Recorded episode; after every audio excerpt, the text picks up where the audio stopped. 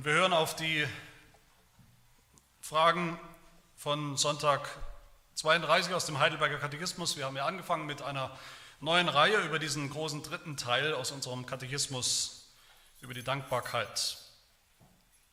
Und wir hören auf die Frage 86 und 87. Die ersten beiden Fragen aus diesem Teil.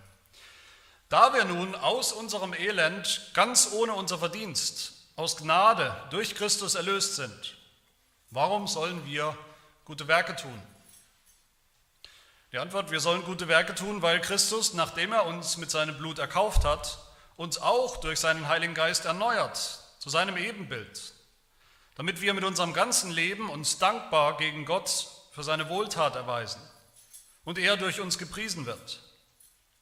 Danach auch, dass wir bei uns selbst unseres Glaubens aus seinen Früchten gewiss werden und mit einem Leben, das Gott gefällt, unseren Nächsten auch für Christus gewinnen. Frage 87, können denn auch die selig werden, die sich von ihrem undankbaren, unbußfertigen Leben nicht zu Gott bekehren? Und die Antwort keineswegs. Denn die Schrift sagt, weder Unzüchtige noch Götzendiener, weder Ehebrecher noch Weichlinge noch Knabenschänder, weder Diebe noch Habsüchtige noch Trunkenbolde noch Lästerer noch Räuber werden das Reich Gottes erben.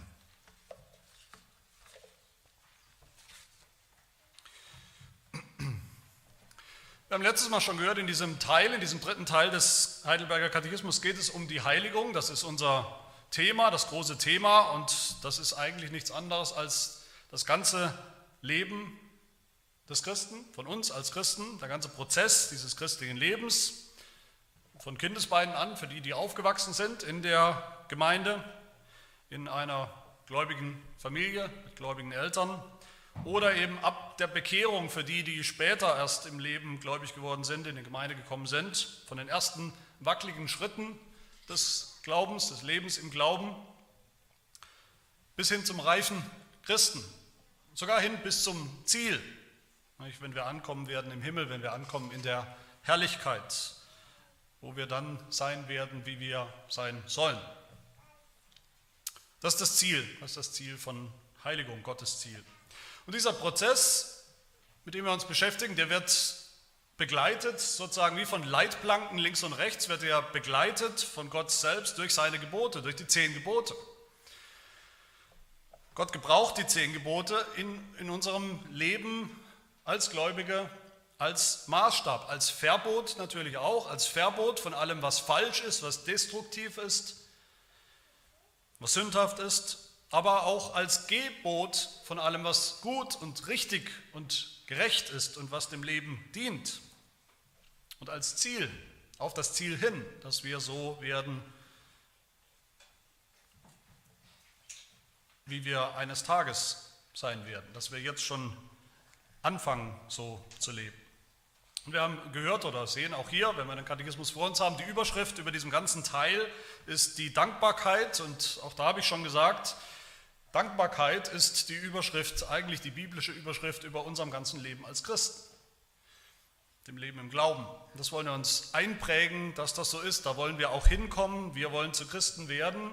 Alle, die aus lauter Dankbarkeit jeden Tag neu, ganz praktisch motiviert sind für unser Leben als Christen, für den Gehorsam dafür, Gott zu suchen, Gott zu gefallen.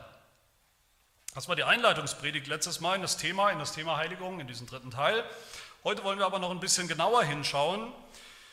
Natürlich ist noch mehr zu sagen, noch mehr zu sagen darüber, warum wir gute Werke tun sollen, warum wir uns mit Heiligung beschäftigen sollen, warum wir uns selbst, äh, warum wir selbst danach streben sollen, Gott mehr und mehr zu gehorchen. Und alles steht und fällt mit der richtigen Motivation an den richtigen Motiven, der richtigen Haltung. Wenn wir mal an uns selber denken, als Eltern, also die unter uns, die Eltern sind, natürlich will kein Vater, will keine, keine Mutter, wollen keine Eltern jemals ungehorsame Kinder haben. Das will niemand. Klar. Aber auf der anderen Seite will auch kein Vater oder keine Mutter, zumindest die, die ich kenne, Kinder mit irgendeinem Kadavergehorsam. Die funktionieren wie Roboter. Oder Kinder, die vielleicht irgendwo gehorchen, aber das nur mit Zähneknirschen, mit Zähneknirschen tun. Das, was die Eltern verlangen, vielleicht das Allernötigste, damit ich gerade so durchkomme damit. Kein Vater will, dass, seine, dass die Kinder gehorsam sind aus Angst, aus schierer Angst, dass, sie, dass der Vater oder die Mutter sie sonst nicht akzeptieren, nicht lieben könnte. Kein Vater will, dass die Kinder gehorchen rein äußerlich, aus purer Pflichterfüllung, äußerlich, sondern dass sie das innerlich tun, von, von Herzen tun. Das ist das Ziel, das wir sicherlich alle haben. Dass die Kinder verstehen, warum die Eltern Gehorsam verlangen, warum das gut ist. Gut ist für sie auch, nämlich aus Liebe, dass die Eltern das aus Liebe tun. Kein Vater will, dass seine Kinder gerade mal nur so lange gehorchen, bis sie aus dem Haus sind und dann machen sie sowieso was ganz anderes als das, was sie eben gelernt haben werfen alles über den Haufen. Ich denke, diese Dinge sind uns vertraut und kennen wir, aber ganz genauso oder genauso wenig will Gott Kinder, Gläubige, Christen, die aus diesen Motiven funktionieren, die funktionieren wie Roboter. Die gehorchen aus lauter Angst, dass wenn sie es nicht tun, dass Gott sie dann doch wieder verstoßen wird. Kinder, die gehorchen, um Gott irgendwas zu beweisen, irgendwas zurückzuzahlen von dem, was sie ihm schuldig sind. Gott will auch keine Kinder, die nur rein äußerlich gehorsam sind, ohne dass ihr Herz jemals dabei ist und berührt ist. Oder die nur gehorchen, solange sie beobachtet werden von anderen oder von Gott. Die Motivation ist entscheidend beim Gehorsam, das ist immer so, das kennen wir. Die Haltung ist entscheidend. Warum, wie sollen wir gehorsam sein? Unsere Haltung bei der Heiligung ist ganz wichtig und ganz entscheidend. Klar, wenn wir uns die zehn Gebote anschauen, mit denen wir uns ja beschäftigen werden, dann bald auch ausführlich, wie sie Gott ursprünglich seinem Volk gegeben hat, seinem Volk Israel am Berg Sinai durch Mose, dann könnte man natürlich denken, die stehen nun mal einfach so da, wie sie sind. Genauso streng. Gottes absolute und absolut strenge Forderungen, streng und steil stehen die da, diese Gebote, wie so eine steile Felswand, die, die niemand erklettern, erklimmen kann. Irgendwie furchteinflößend, dieser Anspruch, dieser Maßstab. Und, und so war es auch tatsächlich. In Deuteronomium 5. Mose 5, nachdem Mose die zehn Gebote ausrichtet im Volk, da heißt es, diese Worte redete der Herr zu seiner, nee, diese Worte redete der Herr zu eurer ganzen Gemeinde, spricht Mose, auf dem Berg, mitten aus dem Feuer, dem Gewölk und der Dunkelheit mit gewaltiger Stimme. Das war ein, das war ein furchteinflößendes Erlebnis, als und wie die zehn Gebote gegeben wurden. Und das stimmt auch, die zehn Gebote sind klar und deutlich, schwarz auf weiß, streng, was Gott da verbietet, was falsch ist, weil er es sagt. Einfach weil er es sagt. Und zunächst könnte man meinen, wenn das so ist, dann ist eigentlich die Motivation ist völlig egal. Warum wir diese zehn Gebote halten. Gott ist es egal. Hauptsache, wir halten sie, weil er es gesagt hat. Aber selbst da schon, wo, wie die zehn Gebote, wie Gott sie ursprünglich gegeben hat, für die Israeliten sogar, war es Gott schon wichtig, mit welcher Haltung sie sie halten, halten sollen, mit welcher Herzenshaltung sie das tun. Nachdem die Israeliten sagen, okay, danke für die zehn Gebote, genauso wollen wir leben, die zehn Gebote halten, tun, direkt danach sagt Gott nämlich auch,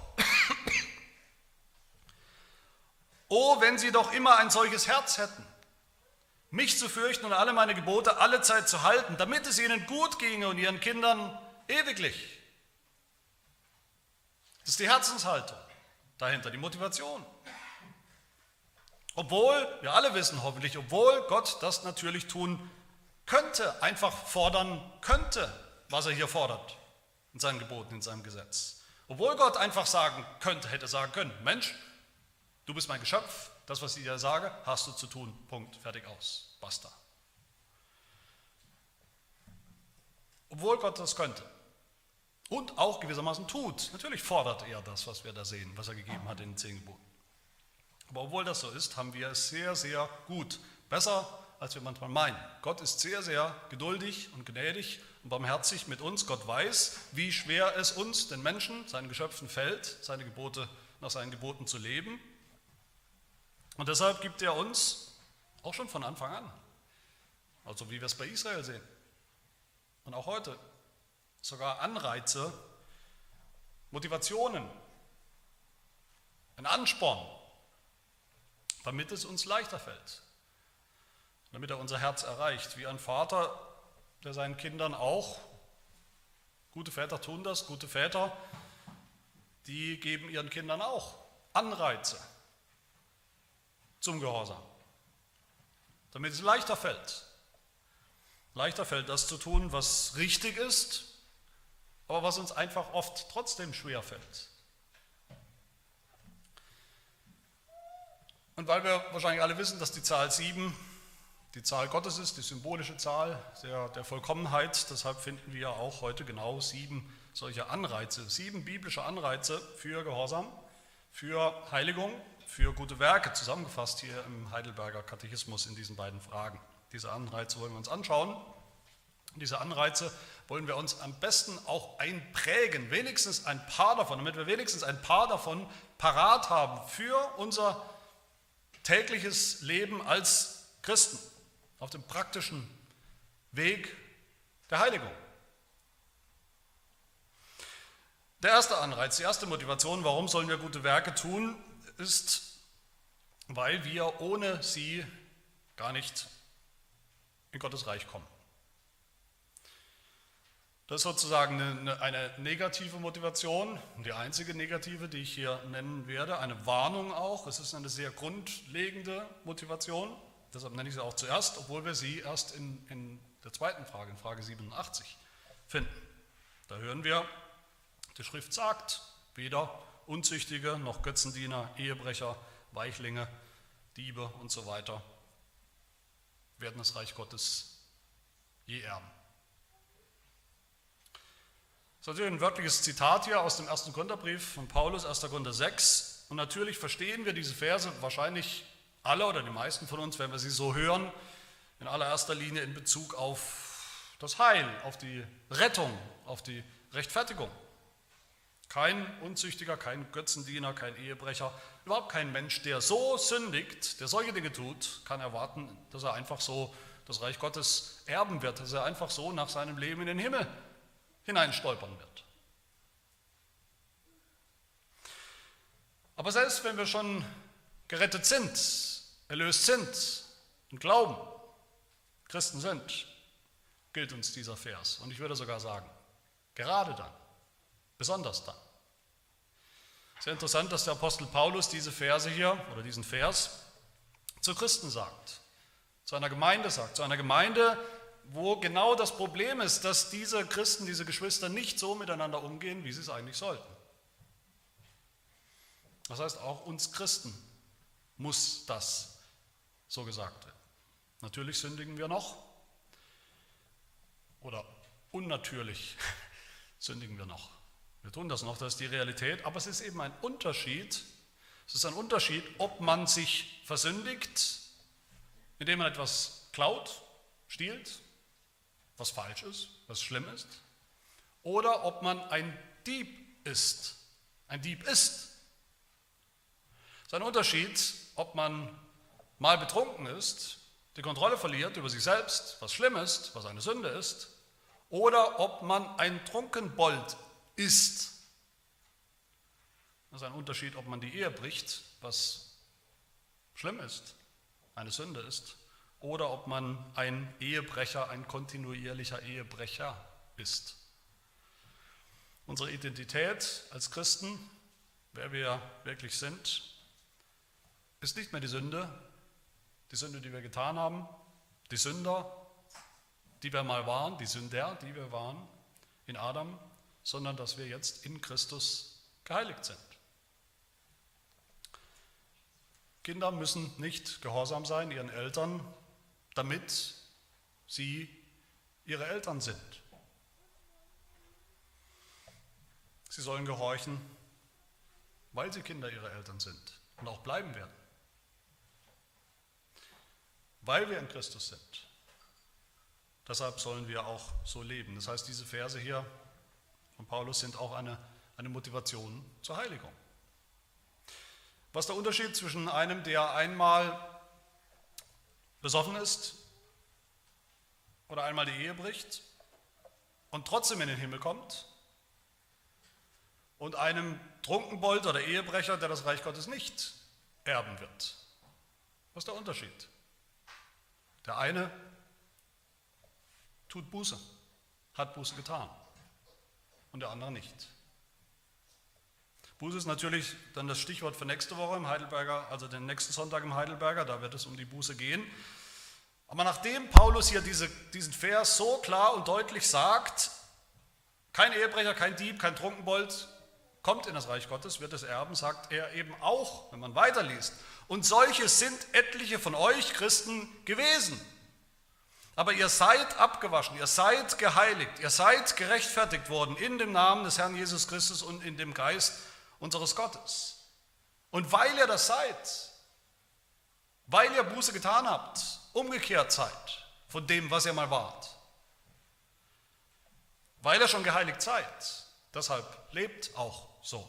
Nicht mehr in den alten Mustern, die er hier nochmal nennt, den Werken der Sünde als Sünder, sondern in den neuen Werken der Heiligung. Der zweite Anreiz, warum Heiligung, warum gute Werke tun, weil wir schon erneuert werden zum Ebenbild Gottes. Frage 86.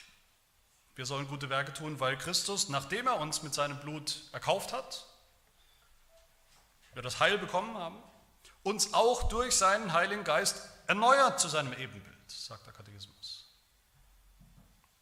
Nachdem wir gerettet sind, durch Jesu Blut im Evangelium, beginnt ein kontinuierlicher Prozess, das kontinuierliche Werk oder Wirken des Heiligen Geistes, das Werk der Heiligung, das Werk der Erneuerung, wie der Heidelberg hier sagt. Das beginnt sofort. Gott verschwendet keine Zeit mit den Gläubigen. Er fängt sofort an durch seinen Geist mit diesem Werk der Erneuerung. Wozu werden wir erneuert? Was ist das Ziel? Was ist sozusagen der, der, der Plan, der, die Blaupause? Das Endprodukt, das der Heilige Geist vor Augen hat, während er so an uns arbeitet und wirkt. Das Ziel ist Jesus Christus, sein Bild, sein Ebenbild. Er erneuert uns, er macht uns neu, gestaltet uns um, damit wir mehr und mehr werden, wie Jesus Christus ist, Ebenbilder eben. Römer 8, Vers 29, denn die Gott zuvor ausersehen hat, die hat er auch vorherbestimmt. Wozu vorherbestimmt? Dem Ebenbild seines Sohnes gleichgestaltet zu werden, umgestaltet zu werden, renoviert zu werden, erneuert zu werden. Das ist ein Prozess, ein lebenslanger Prozess. Und Paulus macht das ganz praktisch für uns, die Heiligung, diese Motivation besonders in Kolosser 3, wir haben ja auch aus Kolosser 3 heute gehört, wo Paulus sagt, ganz einfach und sehr praktisch, zu Christen, lügt nicht. Lügt nicht, lügt einander nicht an. Aber das ist uns vielleicht klar, das sollten wir nicht tun. Aber warum nicht? Warum nicht? Das ist seine Antwort, seine Motivation. Epheser 3, Vers 9. Weil ihr ja den alten Menschen ausgezogen habt mit seinen Handlungen und den neuen angezogen habt, der erneuert wird nach dem Ebenbild dessen, der ihn geschaffen hat erneuert wird, weil Gott am Werk ist. Das ist die Motivation. Weil Gott am Werk ist durch den Heiligen Geist, weil Gott am Werk ist, weil der Geist am Werk ist, wie ein Bildhauer an uns rumklöpfelt und uns verändert, die ganze Zeit, jeden Tag, jeden Augenblick. Weil er am Werk ist, das wiederherzustellen, was verloren gegangen ist durch die Sünde, den Sündenfall. Das ist die Motivation. Der Heilige Geist ist am Werk bei uns, am Werk der Erneuerung. Das tut er wirklich, jeden Tag. Oft unsichtbar für uns, aber er tut es. Und wie ist das eine Motivation? Können wir fragen, wie oder warum ist das eine Motivation? Sollen wir dann nicht den Heiligen Geist einfach machen lassen? Er wird es schon tun. Am besten stören wir ihn nicht. Am besten stören wir ihn nicht bei diesem äh, Werk der Heiligung, halten uns da raus, lassen ihn einfach tun. Da bekommt es auch ganz gut ohne mich hin, sicherlich. Er ist ja der Heilige Geist. Nein, Paulus sagt in Philippa 2, verwirklicht eure Rettung mit Furcht und Zittern. Verwirklicht eure Rettung, das meint die ganze Rettung, das meint das ganze Gesamtpaket von Anfang bis Ende, inklusive der Heiligen. Aber warum sollen wir verwirklichen? Warum sollen wir umsetzen? Warum sollen wir machen und tun, gute Werke tun, uns selbst heiligen? Warum? Paulus sagt es im nächsten Vers. Denn Gott ist es, der in euch sowohl das Wollen als auch das Vollbringen wirkt nach seinem Wohlgefallen. Auch hier, dass das so ist, dass Gottes Geist jeden Augenblick unseres Glaubenslebens am, Wirk ist, am Wirken ist bei uns, uns zu erneuern, das Ebenbild Christi in uns zu erneuern. Das ist eine wunderbare Motivation dass wir leben im Einklang mit Gottes Geboten, gute Werke tun. Der dritte Anreiz, warum gute Werke, warum Werke der Heiligung? Damit wir uns dankbar erzeigen. Der Heidelberger sagt, damit wir mit unserem ganzen Leben uns dankbar gegen Gott für seine Wohltat erweisen. Ich habe mal ein, ein, Gespräch mitverfolgt, mitbekommen, wo zwei Pastoren, zwei reformierte Pastoren, zwei Niederländer sich unterhalten haben über diesen dritten Teil des Heidelberger Katechismus. Und der eine wurde dann sehr nachdrücklich, sehr leidenschaftlich und hat gesagt, das hier ist wirklich ein, ein Fehler im Katechismus, vielleicht der einzige Fehler im Heidelberger Katechismus. Dass hier in dieser Frage 86 steht, warum sollen wir gute Werke tun? Warum sollen? Sollen ist doch ein völlig falscher Begriff. Das klingt ja wieder verdächtig nach Zwang, nach, nach Krampf. Das klingt irgendwie böse, lustlos, streng. Aber ich habe die ganze Zeit gedacht, hätte er mal einen Blick geworfen auf die Überschrift, auf die Überschrift von diesem dritten Teil, dann hätte er das wahrscheinlich nicht gesagt. Allein aus Dankbarkeit. Auch das Sollen aus Dankbarkeit. Alles, was noch kommt, und es kommt noch viel hier im Heidelberger, viele praktische Dinge, es kommen viele Imperative, Befehle, Gebote natürlich, alles, was noch kommt an Gehorsam, an Werken, guten Werken, die wir tun sollen, alles, was noch kommt an Tun überhaupt, soll motiviert sein von tiefster Dankbarkeit. Dankbarkeit wofür? Heidelberger sagt, dankbar für seine Wohltat, für Gottes Wohltat in Jesus Christus, für das Evangelium, die Erlösung in Jesus Christus. Dankbarkeit ist, könnte man sagen, die größte christliche Pflicht. Eigentlich ist Dankbarkeit die allergrößte menschliche Pflicht von jedem Geschöpf, das Gott gemacht hat. Wir haben das auch gehört im Römerbrief. Die Heiden sind was? Undankbar. Sie ehren Gott nicht und sie danken ihm nicht. Dankbar auch für Gottes Gebote. Adam hatte diese Pflicht. Adam sollte dankbar sein. Das war seine erste Pflicht. Er sollte eigentlich, das verstehen wir auch, wenn wir das lesen, was im Garten Eden passiert ist. Adam sollte natürlich dankbar sein. Er hatte so viel Grund, dankbar zu sein. Er hätte dankbar sein sollen für die 1495 Bäume, die Gott ihm gegeben hat, von denen er essen durfte. Für die überreiche Versorgung Gottes hätte er dankbar sein sollen. Aber was war er? Undankbar wegen dem einen, von dem Gott verboten hat, durch ein Gebot zu essen. Israel auch. Israel hat Gottes gute Gebote bekommen, die zehn Gebote. Aber selbst die, so streng sie uns scheinen, stehen auch für Israel unter einer Überschrift, der Überschrift Dankbarkeit. Exodus 20, der Vers vor den zehn Geboten. Ich bin der Herr, dein Gott, der ich dich aus dem Land Ägypten, aus dem Haus der Knechtschaft herausgeführt habe.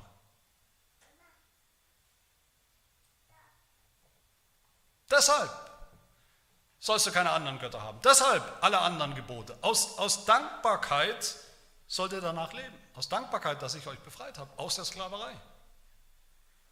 Und genauso ist es im Neuen Testament auch, auch nicht anders. Da sehen wir das auch. 1. Thessaloniker 5 schreibt Paulus, seid in allem dankbar, denn das ist der Wille Gottes in Christus Jesus für euch. Und auch im Neuen Testament ist es immer wieder die Dankbarkeit für das Evangelium, die Dankbarkeit für unsere Befreiung aus der Sklaverei der Sünde. Römer 12, Vers, 2, Vers 1. Ich ermahne euch nun, ihr Brüder, angesichts der Barmherzigkeit Gottes,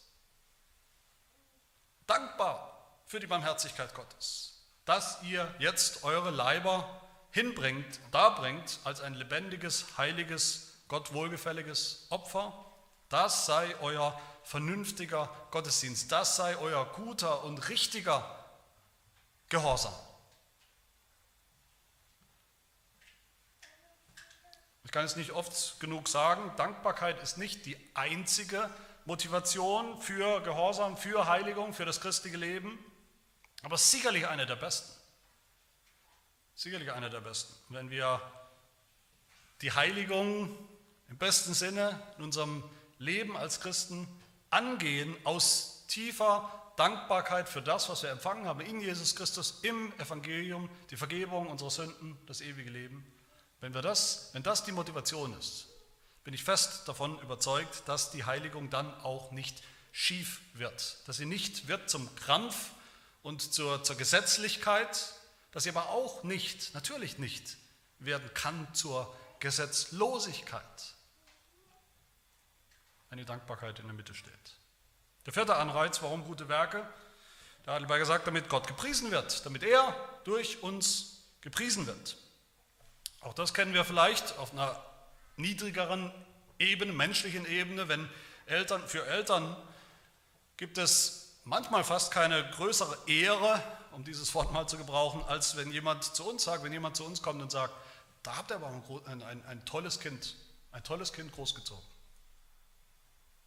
Liebevoll, hilfsbereit, was auch immer für eine Eigenschaft. Und da müsst ihr irgendwas richtig gemacht haben als Eltern wie sich Kinder benehmen, das reflektiert natürlich auch immer auf die Eltern. Das war schon immer so und das ist auch heute noch so, das wird immer so bleiben.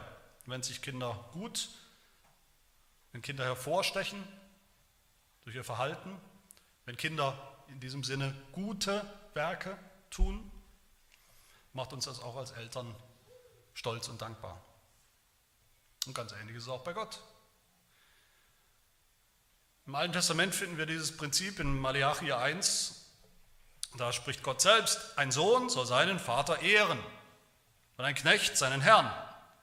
Bin ich nun Vater, spricht Gott, bin ich nun Vater, wo ist meine Ehre? Dasselbe Prinzip finden wir auch im Neuen Testament.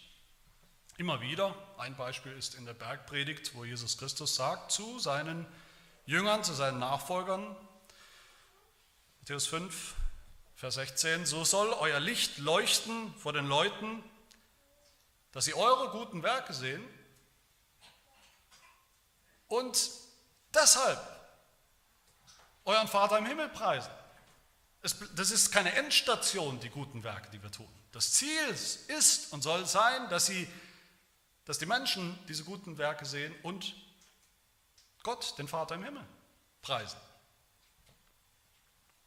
Und Petrus sagt es so im ersten Petrusbrief zu uns, Kapitel 2, führt einen guten Wandel unter den Heiden, damit sie da, wo sie euch als Übeltäter verleugnen, also selbst wenn sie das tun, doch aufgrund der guten Werke, die sie gesehen haben bei uns, Gott preisen. Am Ende.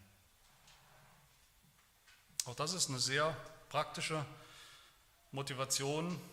Wer Gott liebt, Wer Gott wirklich liebt, wer Gott kennt, wirklich kennt als Vater, der fragt sich eigentlich jeden Tag, wie kann ich heute so leben, dass am Ende des Tages Gott gepriesen wird, gepriesen wurde. Auch durch mein Verhalten, im Kleinen wie im Großen. Ob er nun esst oder trinkt oder sonst etwas tut, tut alles zur Ehre Gottes, sagt Paulus. Der fünfte Anreiz, warum gute Werke, was haben wir davon? damit wir Gewissheit des Glaubens finden. Der Heidelberger sagt danach auch, also ein anderer Grund, danach auch, dass wir bei uns selbst unseres Glaubens aus seinen Früchten gewiss werden. Da geht es um uns, da geht es um uns selbst. Die guten Werke, die wir tun, auch der, der Anfang davon, der Anfang des Gehorsams als Christen, der Anfang davon, nach den zehn Geboten zu leben, so unvollkommen das noch ist, das sagt nicht nur etwas über Gott aus, zu seinem Lob und Preis, sondern das sagt auch etwas über uns aus, nämlich am Ende, ob wir echt sind, wahre Gläubige sind oder ob wir nur Schwätzer sind, Heuchler sind, die immer schöne Worte machen, die immer schöne christliche Worte machen, aber wo nichts dahinter ist. Diesen Test gibt uns Jesus Christus auch in der Bergpredigt, Matthäus 7, wo er sagt, an ihren Früchten werdet ihr sie erkennen. Wen erkennen? Wahre Gläubige. An ihren Früchten werdet ihr sie erkennen. Jesus sagt weiter, jeder gute Baum bringt gute Früchte, der schlechte Baum aber bringt schlechte Früchte. Ein guter Baum kann keine schlechten Früchte bringen, ein schlechter Baum kann keine guten Früchte bringen. Nicht jeder, der zu mir sagt, Herr, Herr, christliche Worte, wird in das Reich der Himmel eingehen, sondern wer den Willen meines Vaters im Himmel tut. Das heißt natürlich wieder nicht, auch hier nicht, dass wir nur ins Himmelreich oder dass wir überhaupt ins Himmelreich kommen durch unsere Frucht, durch unsere Werke. Nein, aber dass wir unterwegs sind ins Himmelreich. Dafür sind echte, gute Werke ein sehr guter und wichtiger Indikator, Anzeiger. Wirklich gute Werke. Aus Glauben, nach Gottes Geboten. Ein Mangel an Frucht in unserem Leben, ein Mangel an guten Werken, wo man so, wenn man ehrlich ist, eigentlich rein gar nichts sieht davon. Das sollte uns unsicher machen. Das sollte jeden von uns ungewiss machen, was unseren Zustand vor Gott angeht. Ein Mangel an guten Werken. Aber jedes einzelne gute Werk, und sei es noch so unvollkommen, darf uns gewiss machen, vergewissern. Da ist was echt. Mein Glaube ist echt. Ich merke das. Ich merke es auch. Ich sehe es auch an der Frucht. Ich selbst sehe es an der Frucht. Vielleicht sogar jemand anders. Mein Glaube ist nicht nur heiße Luft. Ich weiß natürlich, dass wir alle kämpfen. Wir alle kämpfen mit dem Glauben. Wir alle kämpfen mit dem Glaubensleben, dem Leben als Christ in dieser Welt um uns herum. Und da sind wir uns manchmal unsicher. Manche mehr solche Zeiten, manche weniger. Aber manchmal sind wir uns unsicher, ob wir echt sind. Das gibt es. Und da ist so eine Gewissheit, Gewissheit des Glaubens, das zu haben, ist wirklich ein kostbares, wohltuendes Gut, das Gott uns geben möchte. Sonst verheißen. Petrus schreibt im zweiten Petrusbrief, Macht das fest, macht euren Glauben fest, macht euren Glauben dingfest, seid euch gewiss. Brüder, sagt er, seid eifrig bestrebt, eure Berufung und Auserwählung festzumachen. Denn wenn er diese Dinge tut, wird er dann niemals zu Fall kommen, niemals stolpern. Aber welche Dinge? Wenn er welche Dinge tut, was sollen wir tun? Petrus spricht dann weiter von Tugend, von Tugenden. Was ist Tugend? Tugend heißt eigentlich, könnte man sagen, ganz einfach, das Richtige zu tun, richtig zu sein, aufrichtig zu sein, aufrichtig zu leben, sprich gute Werke. Eigentlich meint er dasselbe. Und dann sagt Paulus uns, was diese Tugenden sind. Erkenntnis, Selbstbeherrschung, Standhaftigkeit, Gottesfurcht, Bruderliebe, Liebe allgemein zu allen. Wenn diese Dinge bei euch vorhanden sind und zunehmen, sagt Petrus, so lassen sie euch nicht träge noch unfruchtbar sein. Wenn er diese Dinge tut, werdet ihr nicht, dann müsst ihr nicht mehr stolpern, sondern könnt euren Glauben festmachen. Wird euer Glaube fest und immer fester und gewisser. Und das ist eine, eine gute Sache, ein wichtiger Anreiz, auch seelsorglich wichtiger Anreiz, den eigenen Glauben festzumachen, aus den Früchten gewiss und immer gewisser zu werden. Der sechste Anreiz, warum noch gute Werke tun, ein Anreiz, den wir gerne vergessen. Komischerweise, obwohl er auch so, so wichtig ist, ist, damit wir unseren Nächsten gewinnen. Damit wir unseren Nächsten gewinnen. Heidelberger sagt, damit wir mit einem Leben, das Gott gefällt, also Gott wollen wir gefallen, klar, das haben wir auch haben wir darüber gesprochen, mit einem Leben, das Gott gefällt, unseren Nächsten auch für Christus gewinnen. Wofür wollen wir den anderen gewinnen? Die um uns herum, Freunde, Verwandte vielleicht, Arbeitskollegen. Wofür wollen wir die anderen gewinnen? Nicht für die zehn Gebote, nicht für die zehn Gebote an sich, ultimativ nicht dafür, dass einfach für irgendwelche moralische Verbesserungen. Wir wollen keine besseren Menschen aus, aus, den anderen, aus dem anderen machen, aus unserem Nächsten machen. Wir wollen andere gewinnen für Christus, wie der Heidelberger sagt. Für Christus, für das Evangelium. Dass sie es auch hören, dass sie es auch verstehen, dass sie es auch erleben, dass sie auch Sündenvergebung und ewiges Leben finden. Und dieses Evangelium können wir nicht leben. Das können wir nicht einfach nur durch Taten ausleben, durch Taten rüberbringen, auch wenn sie noch so gut sind. Dieses Evangelium können wir nicht pantomimisch irgendwie ohne Worte an den Nächsten bringen. Das Evangelium muss man schon sagen. Das müssen wir sagen, wo wir Gelegenheit haben. Aber, und das ist jetzt der Punkt hier, umgekehrt gilt, wenn wir nur reden, wenn wir nur evangelisieren, wenn wir nur das Evangelium weitersagen, aber unser eigenes Leben, unsere eigenen Taten, wie wir mit dem Ungläubigen, den wir gerade vor uns haben, überhaupt mit Ungläubigen um uns herum umgehen, wie wir auch miteinander umgehen, wie wir auch in der Gemeinde miteinander umgehen, wie wir umgehen mit, miteinander in der Familie, wie wir umgehen mit der Regierung in unserem Land, wie wir umgehen mit dem herrschsüchtigen, meistens schlecht gelaunten Chef vielleicht, mit dem doofen Mädel aus der, aus der Klasse, aus der Schulklasse, mit dem Polizisten, der uns anhält und ermahnt. Wenn all das nicht passt zum Rest, zu unseren Worten, zum Evangelium, dann können wir noch so lange reden. Da können wir noch so lange reden. Dann wird uns niemand unsere Worte abnehmen. Dann wird uns niemand abnehmen, dass dieses Evangelium wirklich so gut ist. Wenn es nicht mal bei uns Veränderung bewirkt hat, wie wir leben.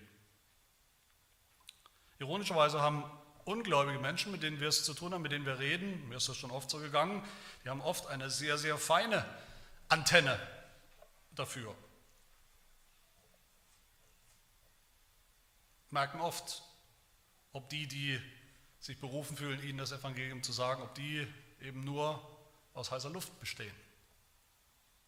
Und selbst ein Leben leben, was überhaupt nicht verändert worden ist bisher, was überhaupt nicht passt. Petrus spricht im ersten Petrusbrief Kapitel 3 davon, dass wir, die Ungläubigen, ich zitiere, durch unseren Wandel ohne Worte gewinnen sollen. Durch unseren Wandel ohne Worte. Damit sie unseren Lebenswandel sehen. Unseren Lebenswandel, dass da was anders ist, radikal anders ist als bei allen anderen. Dass sie so ins Nachdenken kommen, warum das so ist, dass sie ins Nachfragen auch kommen und dass wir dann Gelegenheit haben, umso mehr Gelegenheit haben, das Evangelium, diese Hoffnung weiterzusagen, die wir haben, die uns selbst verändert hat. Wie oft denken wir darüber nach, wenn wir ehrlich sind? Wie oft denkst du darüber nach? Wie oft denkst du, was kann ich tun, vielleicht heute oder in nächster Zeit, was kann ich praktisch tun? Welches ganz konkrete, gute Werk kann ich tun? Wie kann ich sein gegenüber meinen, meinem ungläubigen Freund, Arbeitskollegen, Klassenkameraden, gegenüber denen, die, die, denen es nicht so gut geht? Damit genau das passiert. Damit genau das passiert, dass sie aufmerksam werden, dass sie aufhören, dass sie bereit sind zu hören, woher das kommt, dass sie nachforschen, nachfragen. Und dass sie am Ende so vielleicht, Gott muss das wirken, dass sie aber am Ende so vielleicht sogar selbst gewonnen werden für Christus, für das Evangelium. Gott gebraucht nicht nur unsere Worte, das tut er auch, natürlich, Gott sei Dank, aber Gott gebraucht auch unsere Werke, unsere guten Werke. Übrigens ermutigt Jesus uns wie wir wissen, Schätze im Himmel zu sammeln. Schätze im Himmel zu sammeln. Und wie tut man das? Wie sammelt man Schätze im Himmel? Vielleicht die beste Art ist, indem man Menschen für den Himmel sammelt. Menschen für den Himmel sammelt. Menschen für Christus gewinnt. Und da gebraucht Gott auch unsere guten Werke. Das ist oft unterbelichtet bei uns, wenn wir ehrlich sind. Und der siebte und letzte Anreiz, warum noch gute Werke tun, damit wir belohnt werden. Damit wir belohnt werden. Auch das ist ein wichtiger Anreiz in der Bibel für dieses Projekt der Heiligung, für Gehorsam gegenüber Gott. Eine wichtige Motivation für gute Werke, dass Gott uns dafür belohnen wird. Auch das ist, habe ich den Eindruck, ein, ein Anreiz, über den wir kaum wagen nachzudenken, der uns irgendwie suspekt ist, wollen wir kaum aussprechen überhaupt, weil wir immer gleich denken, ich muss doch gehorsam sein, ich muss doch gehorsam sein. Mehr kann ich nicht verlangen. Schon allein aus Pflicht muss ich Gott gehorsam sein, muss ich seine Gebote halten. Richtig, ich schulde Gott Gehorsam. Wir alle schulden Gott den Gehorsam, der ihm gebührt. Das heißt aber niemals in der Bibel, das heißt nicht in der Bibel, dass Gott ihn nicht doch belohnen will, belohnen wird. Eltern, nochmal das Beispiel, Eltern fordern, da es wichtig ist und darauf ankommt, fordern wir auch als Eltern Gehorsam von unseren Kindern. Da wo es recht ist, da wo es richtig ist, weil es richtig ist. Aber das heißt ja nicht, dass wir Eltern da, wo Kinder dann gehorsam sind, das nicht auch belohnen können oder belohnen sollen. Ganz im Gegenteil, das sollten wir. Das ist überhaupt kein Widerspruch. Diesen Anreiz, Belohnung für die Anfänge unseres Gehorsams, für gute Werke, das finden wir nicht direkt hier, das finden wir schon in Frage 63 im Heidelberger wo es heißt, verdienen aber unsere guten Werke nichts, obwohl Gott sie doch in diesem und im zukünftigen Leben belohnen will. Und die Antwort ist, diese Belohnung geschieht nicht aus Verdienst, sondern aus Gnade. Das heißt ganz eindeutig, unsere Werke, wenn wir gehorsam sind, dafür verdienen wir nichts von Gott. Wir können ihm nichts vorrechnen. Das heißt aber auch in dieser Frage ganz genauso deutlich, ganz genauso deutlich, doch Gott belohnt Gehorsam. Gott belohnt Gehorsam. Gott will ihn belohnen. Er will ihn belohnen schon in diesem Leben und er will ihn belohnen darüber hinaus, im, im Himmel. Er belohnt nicht, um zurückzuzahlen, er belohnt nicht, weil er belohnen muss, weil er bezahlen muss nach, nach einem bestimmten Tarif.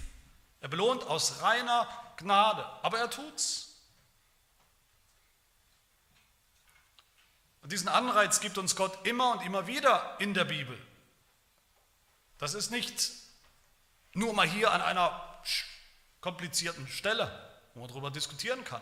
Immer und immer wieder. Viele, so viele Aussagen dazu, dass das ein, ein wichtiger, legitimer Anreiz ist und sein soll, den Gott uns gibt. Johannes 14 zum Beispiel, wo Jesus sagt, wer meine Gebote festhält, die Gebote und sie befolgt, der ist es, der mich liebt. Wer aber mich liebt, der wird von meinem Vater geliebt werden und ich werde ihn lieben.